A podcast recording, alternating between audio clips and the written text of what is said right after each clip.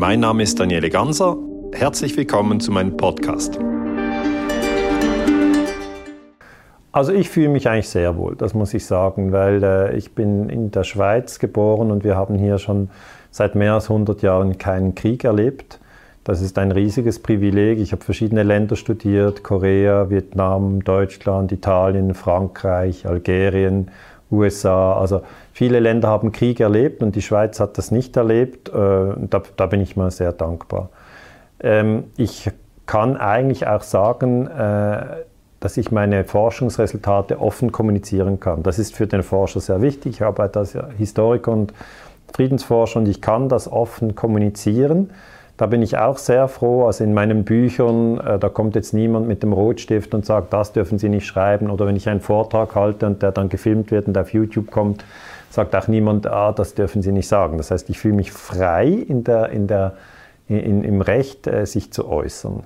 Äh, es gibt aber auch Probleme, das möchte ich auch sagen. Die Probleme sind, dass man diffamiert wird immer wieder. Also ich wurde schon oft diffamiert äh, und das ist schon auch schmerzhaft, wenn, wenn man abgewertet wird und das ist sicher etwas, was man lernen muss, dass man dann mit der Zeit einfach sagt, gut, ich, ich gehe meinen Weg, ich gehe meinen Weg mutig und frei.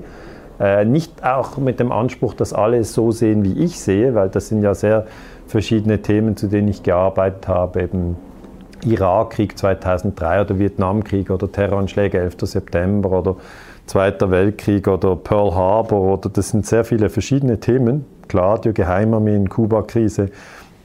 Und es ist ganz normal, dass die verschiedenen Historiker oder auch Journalisten einen manchmal anderen Blickwinkel auf die Ereignisse haben. Krieg in Syrien, Putsch in der Ukraine etc.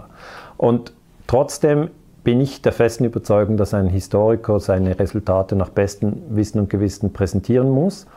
Und ja, es wäre schön, wenn wir ohne Abwertung über die, über die Forschungsresultate sprechen können. Das ist, das ist leider nicht möglich. Also wir sind sicher in einer Gesellschaft heute, wo gewisse Themen, gerade Terroranschläge vom 11. September, man kann fast nicht darüber sprechen, ohne dass sofort eine Abwertung kommt oder ähm, dass eben eine vorgegebene Meinung kommt, die eben da heißt, so ist es, anders kann es gar nicht sein. Und das hat ja große, große Auswirkungen. Also die Bundeswehr ist jetzt in, in, in Afghanistan, Deutschland ist im Krieg äh, wegen den Terroranschlägen vom 11. September. Und da finde ich es natürlich schade, wenn ich als Historiker nicht äh, über die ganze Palette sprechen kann, sondern eigentlich viel mit Druck umgehen muss. Aber ich glaube, das war immer so. Also ich glaube immer, dass Intellektuelle oder Friedensforscher oder Aktivisten, ähm, ja, die hatten immer eigentlich äh, auch mit der Macht zu kämpfen, weil natürlich äh, die Macht das nicht will. Also die Machthaber wollen nicht, dass man ihnen sagt,